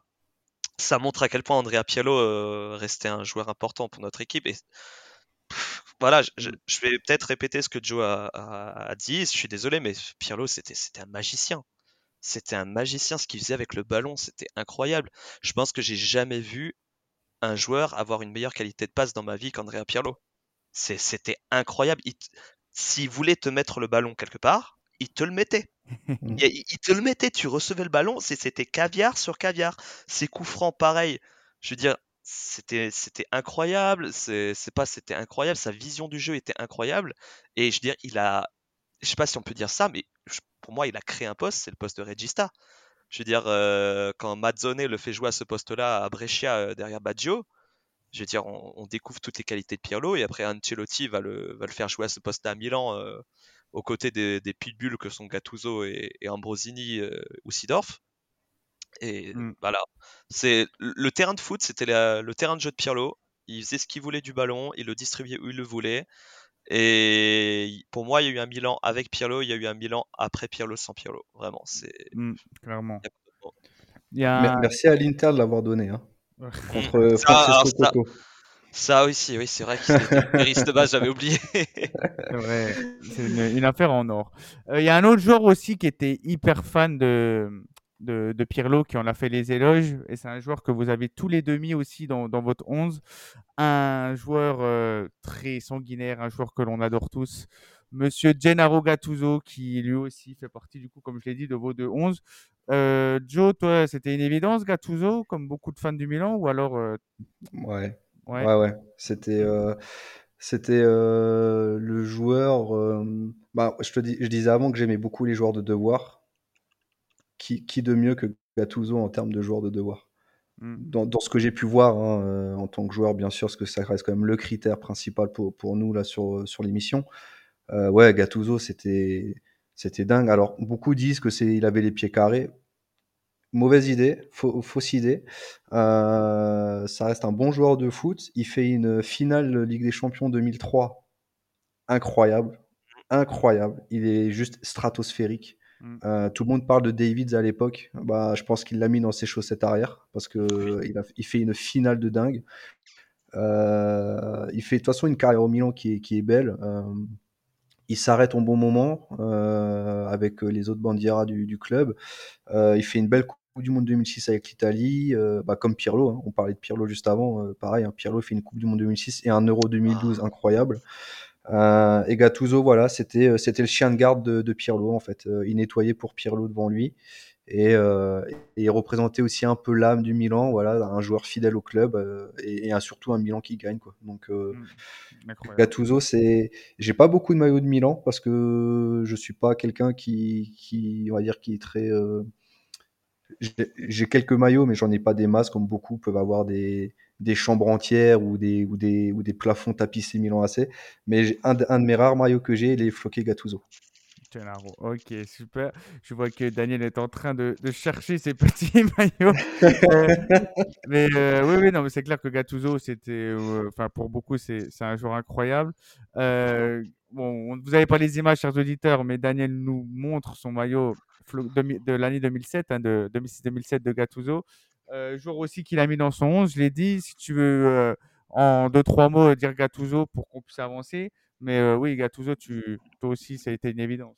Ah bah bien sûr, c'était une évidence. Gennaro, c'est une des grandes âmes de notre équipe. C'était bah, Ringo, il porte bien son nom. C'était une bête, c'était un pitbull. Je veux dire, il avait la rage de vaincre sur le terrain. J'ai, Mm. il avait cette grinta. Je pense que j'ai très rarement vu un joueur avoir autant de grinta sur un terrain de football. Il avait, Mm. c'était pas de la grinta méchante, c'était vraiment de la passion. Le gars était passionné par son sport, par le football. C'est un joueur de devoir, comme l'a pu dire Joe. Il a, c'était le, le, le- le chien de garde de Pirlo qui, qui, qui compensait son, son manque physique. Et euh, oui, pour, pour reprendre euh, ce qu'a pu évoquer Joe rapidement, c'est vrai que sa Coupe du Monde 2006 c'était phénoménal aussi, maintenant que j'y repense. Meilleur récupérateur de la compétition, il me semble. Voilà, et voilà, non, Gattuso, c'est. C'était Gattuso, voilà, un des meilleurs milieux de l'histoire de Milan, un des meilleurs milieux de terrain que j'ai pu voir de ma vie. Je radote, je suis désolé, je sais pas grave. Gennaro Gattuso, pareil, c'est un de mes joueurs préférés ever, et c'était une évidence de le mettre. Il laisse pas indifférent. hein. C'est ou Oui, non, c'est ça, très clairement. Mm, ouais, c'est ça. Puis nous, en tant que supporters milanais, c'est un joueur qu'on a tous dans notre cœur et, on l'aime. Et on l'aime tellement qu'on le, même quand il fait des coachings euh, hasardeux, en tant, que coach, on, le soutient à fond. Il y a beaucoup, je vois beaucoup de fans du Milan qui regardent les matchs de Valence, qui regardent les matchs de l'OM pour lui. Donc c'est dire à quel point il a marqué les esprits. Et anecdote, euh, Joe disait avant que certains pensaient que Gattuso avait les pieds carrés. J'ai eu la chance d'avoir vu Gattuso marquer un but. C'était, j'étais, j'étais à San Siro le jour du titre de, de 2011, de la saison 2011, quand on avait gagné 4-1 contre Cagliari. J'étais avec mon oncle, on a vu Gattuso marquer. Ah Je ouais, vous ça, c'est- raconte pas le hurlement qu'on a tous poussé. ça, c'est un souvenir, ça. Ah non mais ça voilà, c'était incroyable. Donc euh, franchement, toute ma vie je me souviendrai de ça. Voir Gattuso à San Siro, c'est un des plus beaux souvenirs de ma vie. C'était incroyable. On va passer hein, au troisième milieu de terrain de votre équipe, euh, de vos équipes, pardon. Euh, là, pour le coup, vous avez mis Pirlo et Gattuso, vous avez eu le, même choix. Là, vous n'avez pas la, même idée pour le milieu de terrain. Deux joueurs similaires, deux joueurs de classe mondiale, franchement, deux, deux joueurs que j'ai, moi, à titre perso, vraiment kiffé. Euh, Joe, tu vas nous parler d'un joueur que, que les moins de 20 ans ne connaissent certainement pas. Mer- Merci pour la précision. Euh, non, alors moi, moi je précise juste, euh, moi j'ai posé mes joueurs en 4-3-2-1. C'est pour Mm. ça aussi que je l'ai choisi. Ouais. Euh, et j'ai longtemps, longtemps, longtemps hésité avec un autre joueur. Je vais pas spoiler parce que peut-être que c'est celui de Daniel, donc je vais rien dire. Mais moi j'ai choisi le grand, très grand Demetrio Albertini. Mm. Euh, un joueur, euh, un joueur qui a mis euh, Ancelotti sur le banc hein, dans les années 90, au milieu des années 90. Euh, pareil, formé au club, un grand serviteur du club, un joueur qui était, j'ai pas peur de le dire, je pense top 2, top 3 à son poste dans les années 90. Malheureusement, il a, aussi eu quelques blessures qui ont ralenti sa carrière. Mais quel joueur! Quel joueur! Demetrio Albertini. Euh, très sous-coté aussi, hein, je, pense, à mon humble avis. Euh, mais un, joueur dingue euh, qui a su faire le lien entre les années 90-2000 pour permettre au Milan de toujours être là. Un numéro 4 qui, qui, pour moi, voilà, le numéro 4 au Milan, c'est Demetrio Albertini. Que dire Euh, Il a juste eu une, une, on va dire une parcours, un parcours en sélection où il a rien gagné. Euh, il est finaliste avec euh, l'Italie en 94.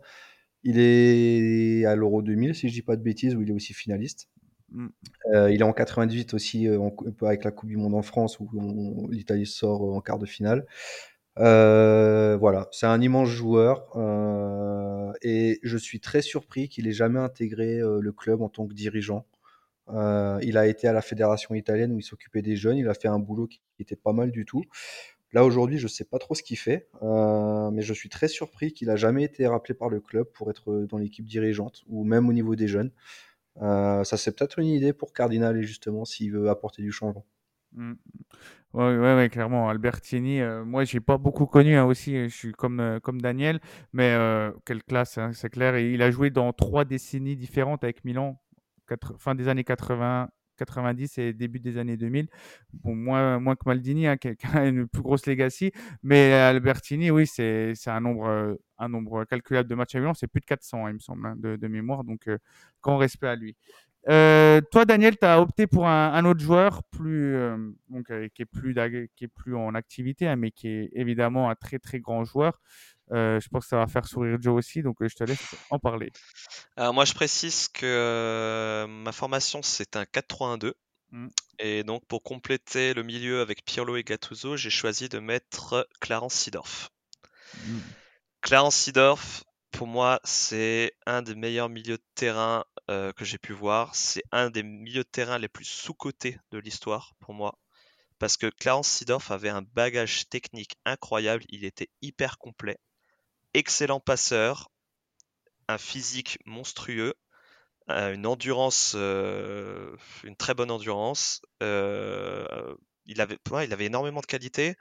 Mine de rien, c'est un joueur qui a gagné 4 Ligues des Champions avec trois, di- trois équipes différentes, avec l'Ajax, avec le Real et deux avec nous. Voilà. Et Clarence Seedorf, euh, je sais que pas beaucoup de gens le, le citent dans, dans leur liste des meilleurs milieux de terrain qu'ils ont pu connaître. Mais pour moi, c'était une évidence. Je devais mettre Clarence Seedorf euh, dans, dans mon 11 milanais parce que ça reste un des meilleurs joueurs que j'ai j'ai pu voir dans mon enfance. Et euh, pour moi, euh, sans dire de bêtises, c'est le, le joueur qui a le plus mérité le numéro 10 chez nous que j'ai pu voir de, de mes yeux à moi. C'est, ouais, c'est, honteux que les gens l'oublient quand on parle des meilleurs joueurs. Même, les- même quand tu parles des joueurs, les meilleurs joueurs hollandais du 21e siècle, Mm. ça va te citer Robben, ça va te citer Van, Van Nistelrooy, etc. Et les gens oublient Sidorf des fois. Et moi, ça m'exaspère et je suis très en colère. Et on fera bien sûr un, numéro spécial sur lui dans Cœur Rossonero parce que moi, j'en ai, ai marre de, de le voir qu'on l'oublie. Alors que c'est clairement un joueur hors norme. Plus de 100 matchs de Champions League avec Milan. Euh, tu l'as dit, un palmarès colossal. Euh, toi, Joe, t'as un autre joueur. hein. Ouais, moi j'avais hésité avec Ambrosini. Ouais. Ah bah, Euh, Massimo. alors, je, je- je complète juste ce qu'a dit Daniele. euh, le, le surnom de Sidorf résume tout, hein, Il Professore. Mm. Mm. Son, son surnom résume tout. Et, et c'est un joueur que j'ai trouvé comme le bon vin qui se bonifie avec le temps. Oh, oui. Mm. C'est un joueur qui était dingue jusqu'au bout, en fait. Alors, forcément, il, a- il- il avait moins de percussions, mais c'était un joueur super intelligent. euh, il savait, il attaquait, il défendait. C'était un, un peu un box-to-box de l'époque, je trouve. Euh, aussi pareil, un peu précurseur. Il faisait le lien. Gattuso était très défensif. Pirlo, c'est l'organisateur. Et Sidor faisait euh, le lien entre la défense, l'attaque. Il arrivait à mélanger un peu tout ça. Mhm. Et c'était le parfait complément du, du trio, en fait. C'était une équipe, euh, c'était une équipe dingue. Bon, moi, moi j'ai préféré Albertini. C'était un peu pour, euh, pour changer aussi. euh, parce que, Ouais. Mm. voilà. Mais, et moi, du coup, j'ai beaucoup hésité avec Ambrosini aussi. Ambrosini, Ah. qui était euh, un joueur très sous-coté, euh, très dans le- Mm. toujours dans l'ombre de Gattuso, de Pirlo, de Sidor, justement, mais ô combien précieux dans, dans les joutes européennes et, et- et il nous a fait de, de- de très très bons matchs et il a une carrière qui mérite un respect dingue aussi. Bah, quand tu parlais de joueurs de devoir avant, euh, Ambrosini, je le mets clairement dedans. hein. C'est Ouais. c'est pareil, comme tu dis, c'est vrai que c'est un milieu très sous-coté dans l'histoire milanaise. On a souvent tendance à l'oublier, mais Massimo Ambrosini, pareil, il était énorme. Quand, quand euh, Ancelotti a fait le choix de passer en 82 en 4-3-2-1, qu'il a fait monter Sidorf et qu'il a mis Ambrosini dans le milieu à 3, c'était c'était un milieu Ouais. hyper complet. Et Ambrosini, il était, comme tu dis, impressionnant. Il nous a sau- sauvé certains matchs. hein. C'était Euh, incroyable. cho- Choisir, c'est renoncer, les amis. Oui. Il fallait faire des choix. non, mais c'est ça. C'est ce que je te disais en off, c'est hyper dur de Mm, faire un 11, bien surtout sûr. un Ouais, 11 c'est de dur, Milan, quoi. C'est- Et, et l'AC Milan a connu d'innombrables talents offensifs. Et là, c'est notre dernière partie, parce qu'on va parler des trois derniers joueurs qui composent votre effectif. Donc, un numéro 10 euh, chez Daniel et du coup, euh, chez, euh, chez Joe, du coup, on a dit deux, deux pointes, euh, deux pointes basses et avec un vrai avant-centre pour constituer le, le sapin de Noël. Euh, Il y a un joueur, évidemment, donc là, je pense que ça sert à rien qu'on en débatte énormément, parce que vous l'avez mis tous les deux dans votre équipe. Ou alors peut-être Justin qui va en parler, je vais dire Daniel, comme ça, euh, euh, Joe, tu pourras dire un autre joueur que vous avez mis tous Ouais. les deux, mais c'est pour qu'on on gagne du temps et qu'on fera des focus plus spécifiques. Mais évidemment, numéro 10, je sens que tu vas... je sens que 22, numéro Alors là, 22. Numéro 22. euh, numéro- euh, le poste de numéro 10, numéro 22, t'as des étoiles dans les yeux. Daniel, je te laisse. euh, Bah, on va parler tout simplement de mon joueur de football préféré. voilà, tout simplement.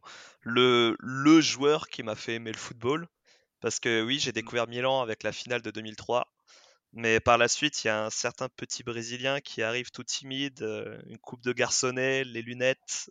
Ancelotti qui l'a pris pour Ancelotti qui le prend pour un étudiant au lieu d'un joueur de football Mm. et qui par la suite va devenir une légende de Milan, un monstre. Je parle de Ricardo Caca. Euh, c'est pas pour rien qu'aujourd'hui le numéro 22 c'est mon numéro préféré au football.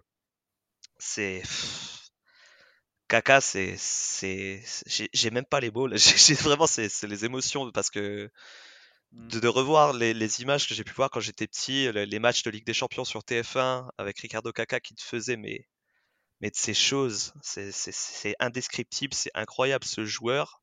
C'est vraiment lui qui m'a fait aimer le football. Il, mmh il, avait tout. Il avait la classe, il avait le talent, il avait le caractère aussi. Je veux dire, c'est pas un joueur qui. Bah, je vais le dire les termes, c'est pas un joueur qui se la pétait. Il était humble. Il était humble, il, était, il, faisait, il faisait ce qu'il avait à faire. Il aimait notre club. Mmh.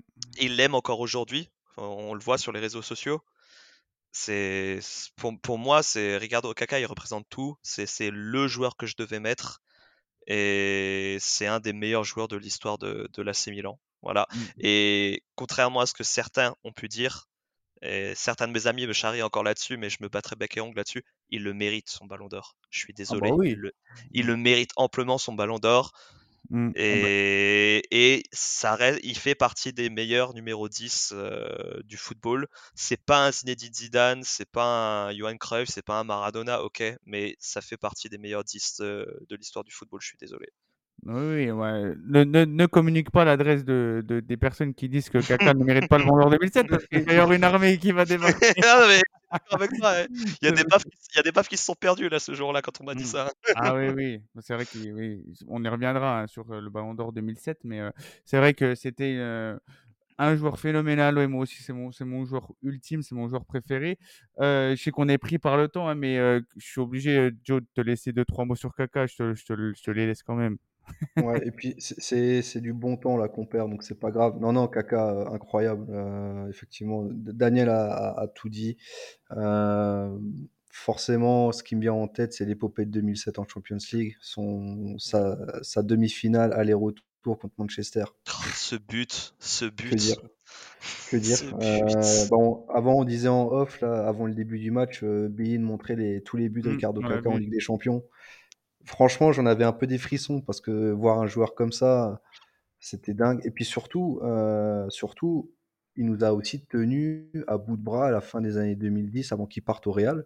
Parce qu'on avait mmh. un effectif qui commençait à vieillir mmh. et, euh, et Kaka était là pour euh, maintenir le standing du Milan. Et, la Ligue des Champions 2007, s'il n'y a pas Kaka, je pense pas qu'on la cherche. Donc non, non, Kaka, c'est un énorme joueur. Franchement, incroyable. On y reviendra forcément. Euh, du coup, bah, Joe, je vais te laisser la parole puisque tu vas nous parler de, du joueur qui accompagne Kaka sur le, juste à côté de lui. Parce que c'est un joueur euh, auquel on pense peut-être pas forcément. C'est, peut-être la surprise du chef, j'ai envie de l'appeler. Ouais. quel joueur tu as mis? Alors, moi, pour mon, ma deuxième point de base dans mon 4-3-2-1, euh, c'est un joueur qui a fait que deux petites années chez nous. Et donc, euh, voilà, c'est pour ça que je me permets de le mettre dedans, parce qu'on a dit que c'était un 11 de cœur. Euh, moi, je parle d'un joueur qui avait un numéro 18 dans le dos, une petite queue de cheval, qui était ballon d'or. Pas chez nous, mais euh, ballon d'or quand même. c'est monsieur Roberto Baggio.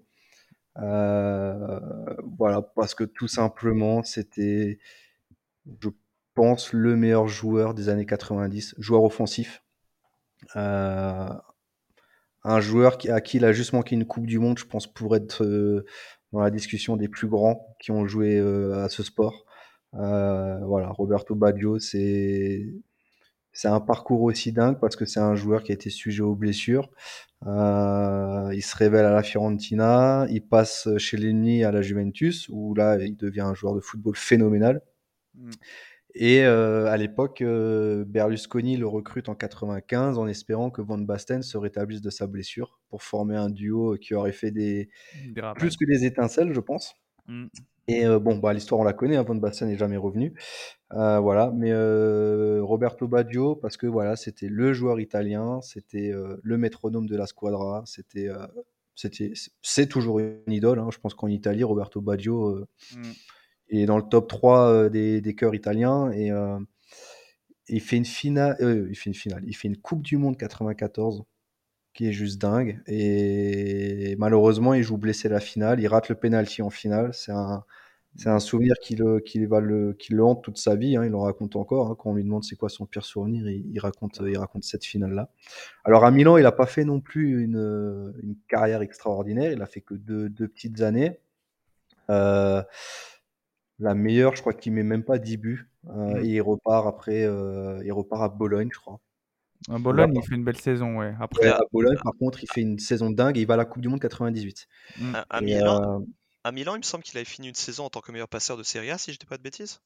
euh, Ou un, ou un des meilleurs passeurs sur une il des fait, deux saisons qu'il a fait chez oui, nous. première année, 7, passes D. Et après 5. peut-être, ouais. Ah, Bon, en tout cas, chez nous, il n'a pas, il a pas rendu ce qu'on attendait. Ouais. Euh, donc c'est pour ça qu'il fait que deux ans en fait, parce que tout le monde le voyait sur la fin. Et en fait, il se relance à Bologne, il fait une super saison. Et petite anecdote pour Baggio, ce qu'il faut savoir, il fait trois coupes du monde, il perd trois fois au tir au but, il se fait sortir trois fois au tir au but. Ah, c'est cruel. Ouais, ouais, ouais. En, grave. quatre- en 90 contre l'Argentine en demi-finale, en 94 en finale contre le Brésil et en 98 contre la France en quart de finale. Mm. ah, comme, Mais comme un joueur Gianpaolo, hein. Moi, Mais un, joueur d'une classe euh, incomparable. euh, les, les plus jeunes euh, penseront peut-être à Totti en tant que numéro 10 iconique en Italie. Euh, bah, avant Totti, il y avait Roberto Baggio et Roberto Baggio est un cran au-dessus de, de Totti. Mm. Moi, ce qui, ce qui me fait rire avec Baggio, c'est pas très drôle, hein, mais c'est que le, le joueur qu'ils ont pris pour le remplacer l'année d'après, c'était Dugarry. C'est pas drôle du tout. Il Ah a- bah, C'est la recrue phare du Milan à l'époque, mais euh, ça a floppé directement. Euh, on va passer maintenant. Il reste deux joueurs chez, chez Daniel. Donc, deux, Daniel qui joue avec deux attaquants. Euh, tu vas en présenter un que Joe n'a pas mis euh, et qu'on a vu ce soir. Je te laisse, euh, je te laisse le présenter. ah bah, j'ai fait le choix, moi, de mettre euh, Pippo Inzaghi. J'ai mis Pippo Inzaghi parce que euh, c'est un de mes 2-3 numéro 9 préférés ever avec euh, l'autre attaquant que, que j'ai mis à ses côtés. Euh, Inzaghi, c'était une, grinta, une, une, une joie de jouer sur un terrain de football que, que j'ai rarement vu chez, chez des joueurs de football. Tu prenais plaisir en fait à voir Pippo Inzaghi, même tu le sens encore aujourd'hui, cette grinta qu'il a en tant que coach. euh, Mm. dire, Même tu vois certaines images sur les réseaux sociaux à l'entraînement, tu le vois marquer un but contre ses propres joueurs et, et courir comme s'il venait de marquer un but en- de la finale de 2007. c'est incroyable. Et, mais Inzaghi aussi, c'est pour moi, c'est un attaquant qui a marqué les esprits parce que c'est le renard des surfaces ultimes. Dire, comme a pu le dire Ferguson, Inzaghi est né en jeu. Et il Mm. avait ce talent que pas beaucoup d'attaquants ont eu, c'est de se trouver toujours au bon endroit, au bon moment. Voilà, et, et ça, j'ai pas retrouvé ça chez beaucoup d'attaquants, mais Inzaghi avait vraiment ce sens du but phénoménal. Et il était capable même de certains gestes techniques, euh, faut, faut pas le nier. Je veux dire, c'était pas qu'un renard de surface qui prenait des, des buts faciles, il était capable de grands gestes techniques. Et mine de rien, il avait aussi un- une grande science du football, une grande science du but, parce que, je veux dire, des défenseurs qui ont pu l'affronter et des coachs qui ont pu le coacher ont raconté euh, bah, cette technique qu'il avait de, de se coller au défenseur, de, de la gripper légèrement au maillot sans que l'arbitre le remarque, et pour pouvoir ensuite prendre le défenseur de vitesse et, et aller au but. Voilà, c'est, c'est, c'est- Pipo, c'était incroyable. Et euh, bah, que dire de sa finale 2007, euh, son doublé avec euh, ce, ce but, ce premier but sur le coup franc de Pirlo, sans faire exprès. euh, je sais pas si c'était fait exprès, si c'était travaillé en combinaison à l'entraînement, c'était totalement fait, pas fait exprès. Mais je veux dire, ri- rien que ça, je veux dire, ce but-là, entre guillemets, euh, pas fait exprès, où il court, il célèbre, mais vraiment, c'est c'est- c'est la joie, c'est la fête. Et après, le deuxième avec euh, la, la passe décisive de M- Monsieur Kaka, s'il vous plaît, voilà, où il va marquer le but face à Pepe Reina, c'était pareil, c'était où il va courir sur le poteau de corner, il agrippe, il Mm. hurle. Et après, bah, le, le dernier grand souvenir d'Inzaghi, bah, ce, ce fameux match où euh, tous les cadres partent en même temps et bah, Je voulais t'en parler, ouais. voilà, on va, on va, ci- on va citer le générique justement de, de cette émission de Correro Sonero avec euh, Tiziano Pippo. C'était pas, pas- j'étais pareil. Je suis désolé, j'ai vu ce match, j'avais les larmes aux yeux de voir Pippo Inzaghi marquer pour son tout dernier match, de prendre le maillot comme ça, d'embrasser les cuissons, c'était indescriptible. C'était Il vient, incroyable. il vient de rentrer avec Sidorf et c'est Sidorf qui fait la passe sur Voilà, de en plus, ballons c'est vrai, c'est vrai que c'est Sidorf en plus qui lui fait la passe. Novara. Voilà. Ouais, c'était incroyable. Pipo aussi. hein. Pff, ouais, moi aussi, j'étais hyper fan de ce joueur. euh. C'était un des joueurs préférés de mon père qui n'était pas pour Milan. Donc, euh, moi, j'étais content Ah, bah voilà. de ses fans. Donc, euh, c'était c'était assez fou. Euh, et pour finir, voilà, donc une pointe pour, pour Joe. On vous récapitulera l'équipe entièrement juste après. hein. Et du coup, un, un duo d'attaquants pour Daniel avec un joueur qui accompagne Inzaghi, du coup. Bah, du coup, Joe, vas-y, tu vas pouvoir en, en parler de ce joueur, parce que vous avez le même? Et ce joueur est incroyable. Ouais, ouais, c'est euh, c'est un joueur incroyable, notre mythique numéro 7 euh, venu des, des pays de l'Est, Monsieur Andrei Shevchenko, Ballon d'Or euh, 2003 ou 2004? Euh, 2004. 2004. 2004. ouais. Euh, ouais, ouais, un joueur. euh, J'ai hésité avec Inzaghi, hein, forcément, puisque c'est les deux joueurs phares de, de- de mon époque, euh, début adolescence, donc forcément.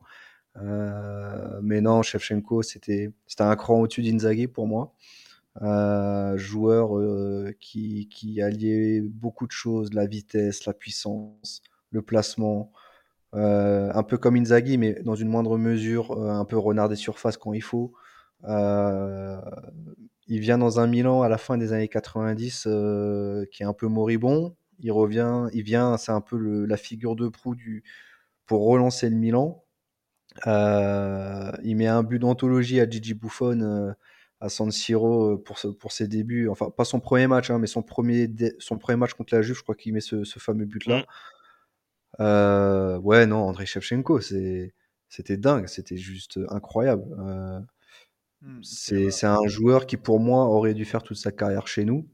Bon, il a décidé d'aller à Chelsea. euh, mal lui en a pris, puisqu'on voit très bien ce que ça a donné. Bon, son retour à Milan n'a pas été glorieux, mais on lui, moi, je lui pardonne. hein. C'est pas, c'est pas ce Ouais. qu'on va retenir de lui. C'est, c'est un joueur qui a marqué euh, début à l'appel, qui, qui s'est toujours battu pour le club, qui a représenté le club euh, d'une manière incroyable. Je disais avant, hein, toujours euh, les joueurs irréprochables, euh, c'est ce que j'adore. Et voilà, Shevchenko en était un. Euh, ouais, c'était un joueur dingue. Et pourtant, hein, j'en- ai vu des avant-centres. hein. J'ai vu des Georges Weah, j'ai vu des Oliver Bierhoff, Mm. euh, des, bah, des, des Inzaghi, des. Crespo. Mm, mm. Euh, ouais, ouais, c'est. Mais Shevchenko, pour moi, est, est le joueur au-dessus.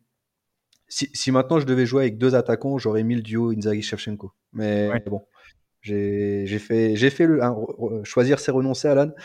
Donc euh, voilà, j'ai choisi de jouer avec une pointe et c'est Shevchenko. T'as raison. C'est tout à ton honneur et c'est toute la difficulté de, de ce concept hein, qu'on a, qu'on, que, enfin, que vous avez dû adorer faire et que vous, chers auditeurs, vous avez adoré écouter. Pour finir, euh, nos- les 11, avant de les récapituler, il faut quand même les habiller. Euh, il faut quand même qu'ils aient des, des tenues adaptées. Euh, oui, vas-y, Joe. Je vais peut-être vous faire bondir de la chaise. Je peux vous donner un joueur que j'ai adoré très récent en tant qu'avant-centre. Euh, attends, je suis pas bien installé là. Vous avez votre ceinture, c'est bon? Vas-y. Il a fait qu'une année chez nous. Enfin, il en a fait deux, mais une surtout. Euh, c'est Coutronnet. Coutronnet. Ah. Ah, ouais, ah ouais, coup de cœur de fou. Ah, La bah, on, première aura- année de- on va, on va en faire un numéro sur Coutronnet aussi. La, qu'il la a- première année de Coutronnet à Milan à 18 ans. pff, moi, je pensais qu'on avait notre Inzaghi. hein. On avait notre nouveau Inzaghi. hein. Ah, bah, bah, tu vois, pour parler d'années euh, d'attaquants qui n'ont pas fait long feu chez nous, j'ai j'ai préféré Piantek, moi, personnellement. Euh, Ah, Pia- Pia- Piantek, au début, c'était c'était quelque chose. Hein. Mais bon, ouais. Cou- non, ouais. Coutr- Cou- Coutronnet aussi. Coutronnet aussi. Après, euh, comme d'habitude, quand tu vois un jeune de la formation euh, commencer à percer, tu te mets à rêver d'un Ouais, Bandira. c'est ça, bien sûr. Hmm. Voilà, ah, bah, c'est de... c'est ça. Je Mais bon, là- objectif parce que Piontek, on, lui- on a mis dans, dans les pattes de Coutronnet, on a mis Piontek. Donc je- c'est Ouais, pour ça que vrai. moi, Piontek, je peux pas. Ouais. Ah, c'est ouais, vrai que c'était deux jours. euh, Ouais. on parlait, on faisait que de rêver là. Vous avez annoncé des jours de fou et tout. Là, on passe de Ah. Désolé pour les auditeurs qui ont fait une attaque, mais euh, voilà, je... c'était la petite pique de- du soir. Ouais, ouais, t'as, t'as raison. Il faut, il faut un petit peu réveiller nos, nos auditeurs par moment. Euh, du coup, je disais oui pour finir. euh, vous allez pouvoir les- avoir le choix de les habiller. Euh, Daniel, comment tu habilles ton 11 on, bon, on peut déjà le citer, hein, comme ça, ça sera fait. Donc Dida dans les buts, défense à 4 avec Cafu, Thiago Silva, Nesta, euh, la fameuse charnière du Scudetto 2011, avec à gauche Maldini, milieu de terrain composé de Pirlo, Gattuso et Sidor, le, trio incroyable, euh, Kaka en numéro 10 et une attaque Cheva, Inzaghi. Une équipe très 2005, hein, c'est ce que je disais en, en commentaire. Euh, et toi, Joe, Euh, du coup, euh, ah, excuse-moi, du coup, je, je te coupe, Daniel, mais tu peux nous dire comment tu l'habilles, c'est vrai. Euh, bah écoute, av- avant de dire les habits aussi, je sais que Joe voulait qu'on choisisse éventuellement un coach, mais je pense qu'on était tous d'accord pour choisir le même coach. hein. Va- le grand Carlo Ancelotti, voilà, pour ne citer, pour ne citer que lui, qui est pour moi le plus grand coach de football que j'ai connu, voilà, tout simplement. Et pour les habillés, bah écoute, je vais choisir tout simplement mon maillot de Milan préféré, qui est au chaud dans mon tiroir, euh, floqué caca numéro 22. C'est le maillot euh, blanc de la saison 2007. On gagne la Ligue des Champions avec euh, Kaka qui a son ballon d'or. Voilà. C'est le plus beau maillot de football que, que j'ai pu voir de mes yeux. Et c'est un des maillots que j'ai toujours voulu m'acheter. Et quand j'ai pu me l'acheter, que j'ai reçu à la maison, j'ai, j'ai retrouvé mon âme d'enfant. C'était, incroyable. Ouais, bah, maillot iconique, hein, forcément. Et toi, Joe, du coup, on part sur euh, un schéma de jeu en sapin de Noël, hein, très iconique, avec euh, Abbiati dans les buts, Billy Costa Curta, Baresi, Nesta, Maldini, donc euh, quatre, euh, quatre immenses défenseurs italiens. Je Le pense qu'on prend 20 buts, pas plus dans une saison. Ouais. le petit milieu de terrain avec euh, Pirlo, Gattuso, Albertini, ça aussi très très stylé. J'aurais bien vu vouloir enfin j'aurais bien aimé voir ça pour la science. Et une ligne d'attaque avec Kaka Baggio, ça aussi, hein, je pense que ça aurait pu être très sympa à, regarder, avec en pointe Shevchenko, Andrei Shevchenko, le Ballon d'Or 2004. Euh, comment tu nous habilles ce petit 11, enfin ce grand 11, pardon? Alors, euh, pour compléter ce qu'a dit Daniel, pour diriger tout ça, euh, bah, j'ai aussi euh, Carlo Ancelotti. Quand, tu nous as demandé de faire le 11, j- j'avais, quand même pensé à, Fabio Capello que, j'ai vu à la, on au milieu des années 90, Mm. euh, où Milan était encore sur euh, le toit de l'Europe et gagnait tout, et était une machine incroyable. Mais Ancelotti, euh, voilà, j'ai vite enlevé Capello, euh, mais je voulais quand même le mentionner parce qu'il faut pas oublier que Monsieur Capello bah, est un, Il battait des était un grand personnage du club. Mm. Il était l'assistant de Saki. Qui a, il a pris la suite de Saki et voilà, il a perpétué l'héritage. Et, et Capello est indissociable du Milan, mais voilà, pour moi, dans mes souvenirs et le coup de cœur, c'est Carlo Ancelotti forcément. Euh, et pour les habillés, euh, moi c'est le maillot. Je peux pas prendre un maillot extérieur parce que pour moi le Milan c'est c'est la rayure rouge et noir. Euh, c'est le maillot 2010-2011 du Scudetto avec euh, Zlatan, Ah, Il est beau. Mm. Ouais, et en fait, moi, j'adorais le kit chaussettes noires, short blanc et le maillot. Mm. J'adorais ce kit-là. Je, je sais pas pourquoi, mais, mais voilà. Et c'est c'est le dernier maillot que j'ai acheté d'ailleurs. Je Ouais, l'ai aussi. Ah, il est- Ok, bah super. Euh, je suis très très fan de, de vos choix, les gars, sachez-le. Et je trouve euh, que c'était une deuxième partie étincelante qui nous a fait retracer le passé. Quoi de mieux, hein, on s'est fait de fin d'année pour euh, avoir des sujets comme ça. Donc, un grand merci à vous, les gars, pour, euh, pour ce bel épisode de, de Cœur Rossonero. Un grand merci aux auditeurs aussi, hein, que vous êtes de plus en plus nombreux et euh, j'espère que vous prenez un malin plaisir à nous écouter. En tout cas, nous, c'est le cas. On se donne du coup rendez-vous la semaine pro. Il y aura un autre 11 de cœur avec deux euh, prochains intervenants. C'était Cœur Rossonero. Passez un bon week-end et des bonnes fêtes. Ciao. La rovesciata! Gol! È più bello vincere! E dopo è più bello vincere gol di Sceva! E dopo è più bello vincere gol di Sceva! Teo va da solo. Teo. Gol! Ancora Teo! È una meraviglia! Tonali, Giroud, gol! Meraviglioso! Meraviglioso! Gol! Pippa mia! Pippa, pippa